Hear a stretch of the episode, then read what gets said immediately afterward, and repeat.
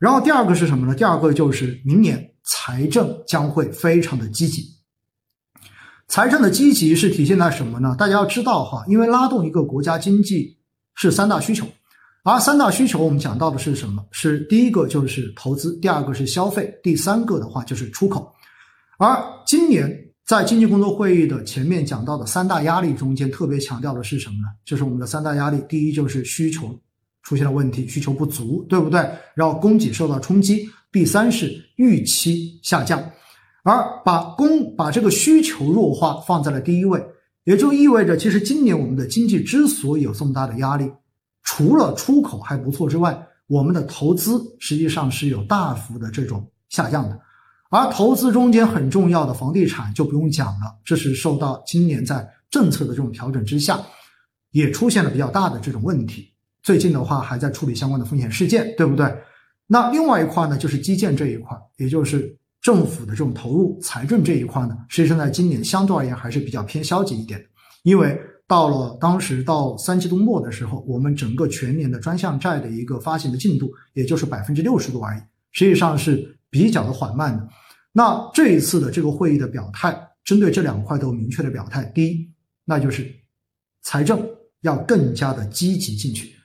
并且还提出了一个说法，就是适当超前的进行基础设施的建设。我觉得大家一定要去看清楚这句话哈，适度超前就是，也许我现在建出来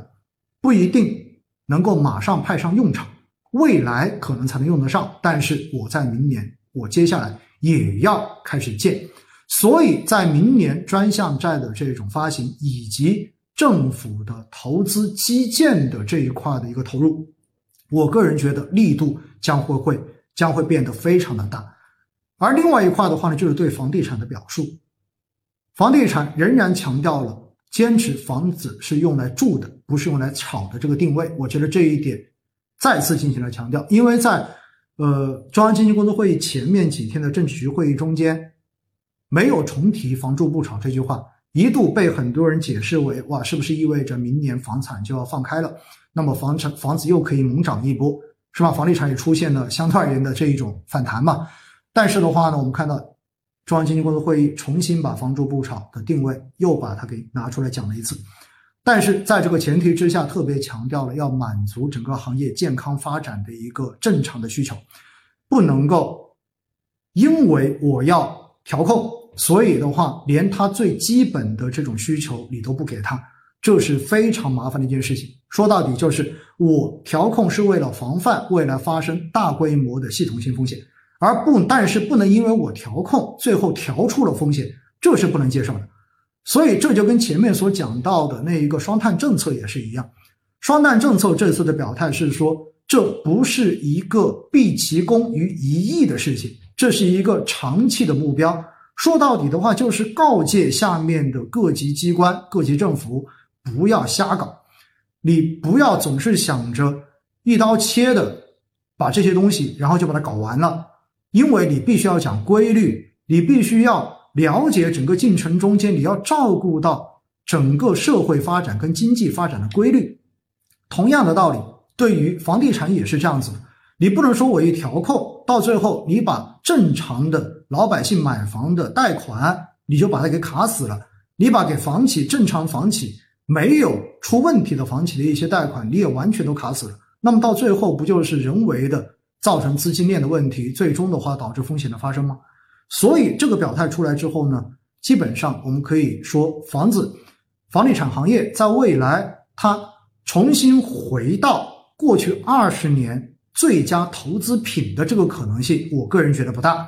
但是明年对于房地产行业来说，它应该会有估值修复的机会，也就意味着相对而言，它比对比今年来说，房地产行业从银行、从金融机构获取资金的这个能力，也就是它获取信用的能力，应该说会比今年会要好很多。那么在这样的情况之下呢，整个房地产行业的这个估值修复，应该多多少少是有可能的，概率是比较大的。而另外一块就是刚才说到的基建、大基建这一块，因为房地产也是属于这种大的这种投资嘛，对不对？那么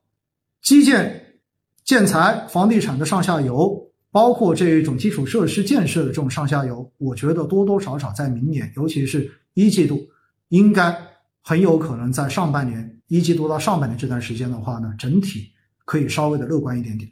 但是呢，我们也必须明确一点哈，因为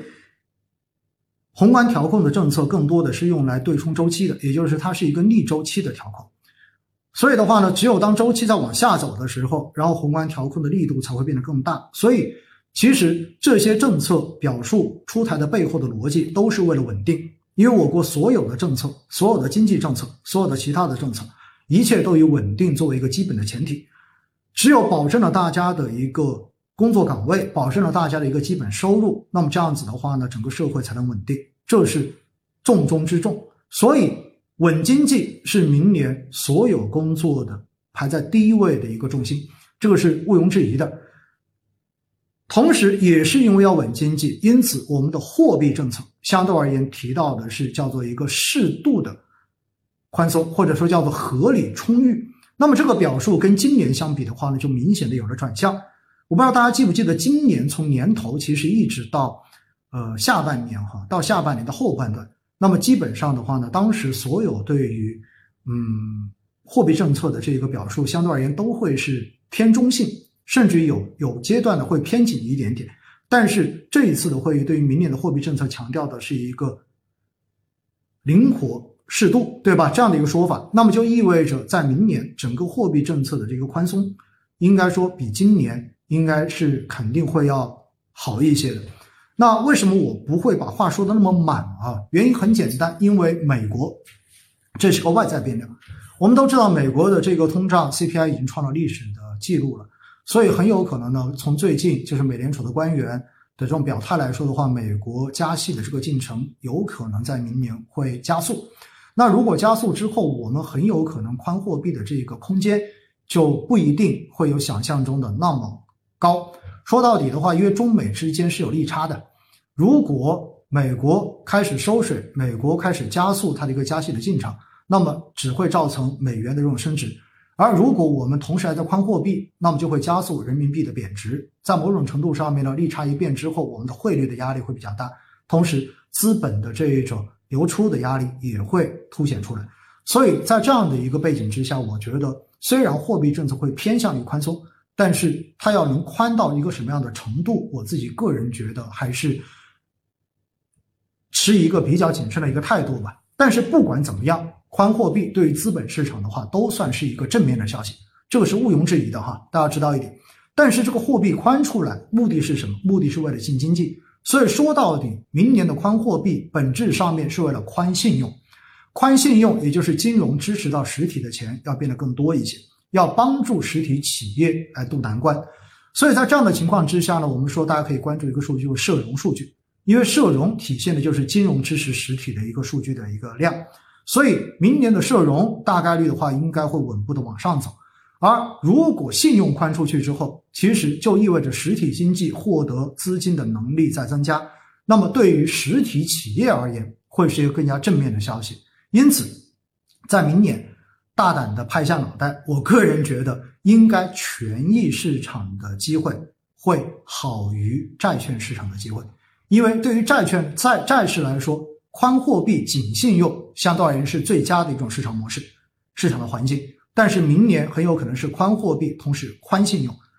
只不过看这个信用能不能宽得出去。但是连房地产都已经稍微的有所放开的话，那么我觉得这个信用多多少少应该还是能宽出去的。所以对于债市来说，我觉得应该是一个中性的一个判断。但是对于权益市场、对于股市来说的话，我个人。会比去年在这个时候对于下一年度的看法看法会稍微的乐观一点点。同时，在宽松环境之下，大家一定记得，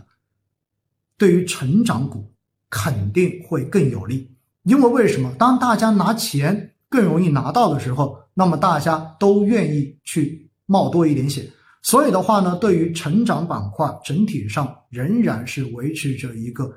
相对而言会更好的这样的一个预判。只不过，像我刚才说的，一季度到上半年，因为我们财政的这一种对于基建的加大投入，以及房地产的产业链的这种相对而言的估值修复，很有可能一季度或者上半年蓝筹以及从目前来看相对而言估值处于低位的这些行业跟板块，也许会阶段性的显得更强一些。但是如果到了下半年之后，也许我们会发现市场的风又慢慢的回到像今年一样的成长风格，也就意味着包括我们的硬科技，对吧？包括新能源等等等等，因为本身不同行业中间总会有均值回归的效应。那么某些行业在某一个阶段涨得过高，涨得过久，它总是会有越来越大调整的压力。而相关的另外一些行业，因为预期的原因，因为政策的原因，因为情绪的原因，一直都在估值的低位。那么当相关的政策面以及情绪面稍微有所转换的时候，那么资金也自然而然的会从这从那些看上去短期更危险的行业，然后进入到这一些看上去短期更安全的行业，这样的话就会变成这些行业的估值修复，以及另外那些前期涨得比较快的行业的这种估值回调。但是从更长期来讲的话，还是要看行业的发展前景。这就是基本面了。就到底这个行业它是处在整个行业发展的生命周期的哪个阶段，这决定着未来长期的投资机会。所以的话呢，这就是对中央经济工作会议中间所看到的几个比较重点的这种描述哈。我跟大家稍微的结合市场上面的这一种板块，做出了我自己的一个预测吧，应该算是预测，供大家参考。